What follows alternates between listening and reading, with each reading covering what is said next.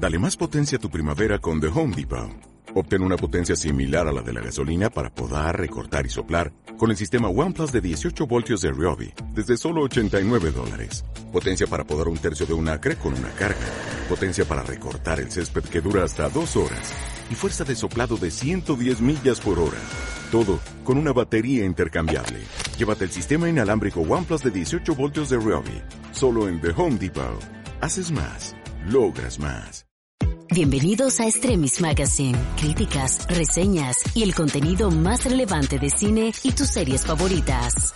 Hola, ¿qué tal amigos y amigas? Gracias por reproducir este episodio. Cuando nos enteramos que la actriz cubano-española Ana de Armas interpretaría a, la legendaria estrella de Hollywood Marilyn Monroe, no era de extrañarse que muchos pusiéramos en tela de juicio si esa había sido la decisión más atinada puesto que Ana de Armas no sería la primera persona que nos llegue a, la, cabeza cuando nos imaginamos a la figura de Marilyn Monroe.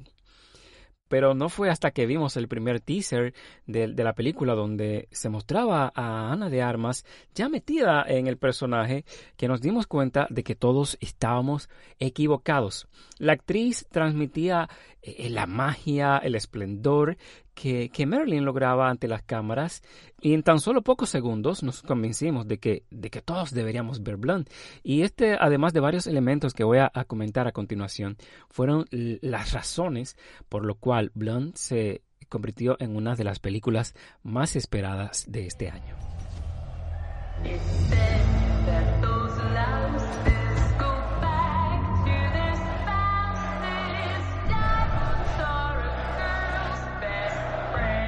She's coming. She's almost here.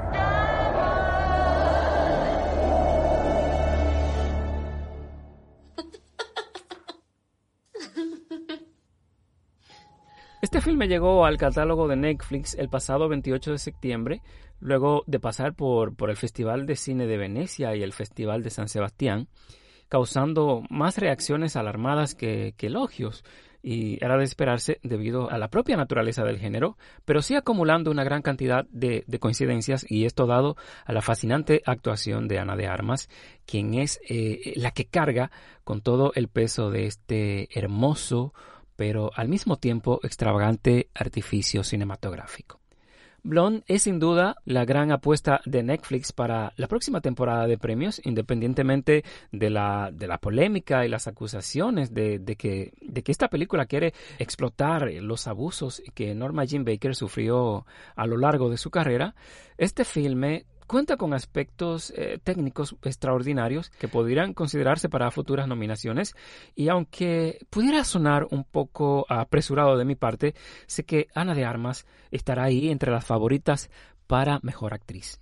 La película la escribe y dirige Andrew, Andrew Dominic, quien se dio a conocer por películas como Mátalo suavemente del año 2012 y El asesinato de Jesse James por el cobarde Robert Ford del año 2007.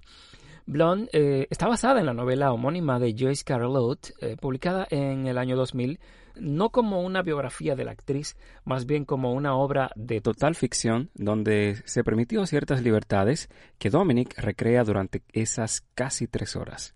Esta película desafía la imagen que por años hemos construido de Marilyn, donde se mezclan sucesos ya conocidos con eventos que fueron eh, imaginados para representar ciertos estados emocionales del personaje en cuestión.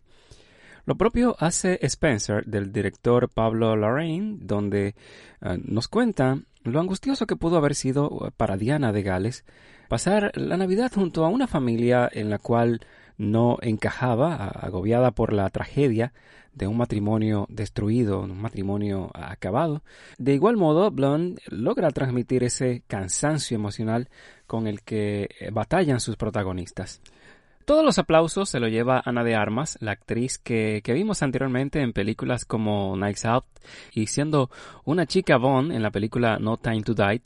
De Armas eh, ha logrado emular a Marilyn a, a tal grado que nos envuelve en su mística, nos hace pensar que ante nuestros ojos tenemos a la verdadera Marilyn. La actriz se mueve como Marilyn y sus gestos, acompañada de esa voz susurrante, la convierten en, en lo más destacable de este filme. De Armas, eh, sin duda, eleva a Marilyn con su poderosa y, y mágica actuación. La película inicia con una Norma Jean Baker, eh, de aproximadamente 7 años, u 8 años más o menos, que interpreta a Lily Fisher de forma impecable. Esta vive eh, con su madre alcohólica y que también padece trastornos esquizofrénicos y constantemente la somete a, diversos eh, abusos. Luego, en como regalo de cumpleaños, su madre le muestra a la pequeña una fotografía de un hombre que le dice que, que es su padre y es a partir de aquí, de a partir de esto, que nace esa esperanza en la pequeña Norma de que algún día logrará encontrarse con su, con esa figura paterna que, que la rescatará, que la salvará de, de, esa vida tormentosa que inició a temprana edad. La película no nos hace esperar mucho para que veamos a una Norma Jean iniciando su carrera de actuación y abriéndose paso como, como Marilyn Monroe, este personaje que ella misma creó, donde la búsqueda de esa figura paterna aún estaba latente y el deseo de, de aceptación le hacen soportar abusos de, de, todo tipo, abusos sexuales por parte de productores, violencia doméstica y constante desconsideración que padeció mientras estuvo casada con Joe DiMaggio, aunque en, en el filme se acredita solo como un exatleta que es interpretado por Bobby Cannavale, mientras que el papel del dramaturgo Arthur Miller, que fue su tercer matrimonio, recae sobre Andrew Brody. A sabiendas de que, de que la película fue filmada para que parezca una pesadilla interminable, Andrew Dominic también se esfuerza por mostrarnos que, que, Marilyn es una mujer fuerte e inteligente que, que, insistía en esconderse bajo ese disfraz de la, de la rubia tonta que en ocasiones interpretaba en sus películas. Es muy poco lo que se ha dicho en los distintos medios que se especializan en hablar de, películas y que no quiero dejar pasar en, mi comentario, y son los hipnotizantes acordes que han compuesto Nick Cave y Warren Ellis para, para esta película. Eh, una vez más, nos brindan un trabajo impecable, excepcional, logrando intensificar cada una de las escenas. Asimismo, la cinematografía que estuvo bajo la responsabilidad de, Chase Irving, donde se juega bastante variando eh, el encuadre, o mejor dicho, la, relación de, aspecto, que con el cambio de las escenas pueden ir, por ejemplo, de blanco y negro o, a color, eh, logrando una experimentación artística que me ha parecido eh, bastante interesante, donde las luces juegan un papel importantísimo y, a su vez lo veo como un elemento recurrente. Eh, vemos distintos eh, focos, faros de estas luces que utilizaban las cámaras fotográficas clásicas. O sea, toda la película es un es, se juega bastante con la iluminación y las luces.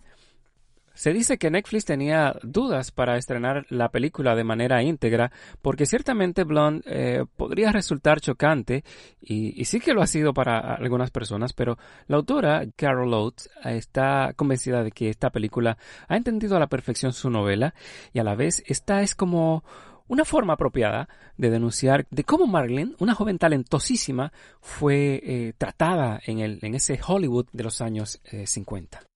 Amigos, estoy en Twitter como arroba soy Wilson Romero, donde podremos compartir opiniones acerca de películas y series. También les invito a que le echen un vistazo a nuestro sitio web extremismagazine.com, suscríbanse al podcast, compártanlo para que sean de los primeros en enterarse cuando estemos colocando nuevo contenido. Muchísimas gracias por escuchar, pásenla súper bien, será hasta una próxima entrega.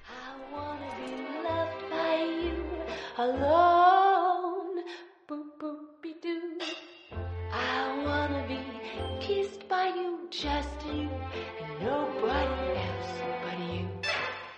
I wanna be kissed by you alone. I couldn't aspire to anything higher than to feel the desire to make you my own. Pa-dum, pa-dum, pa-doodly-dum, poo! Extremis Magazine.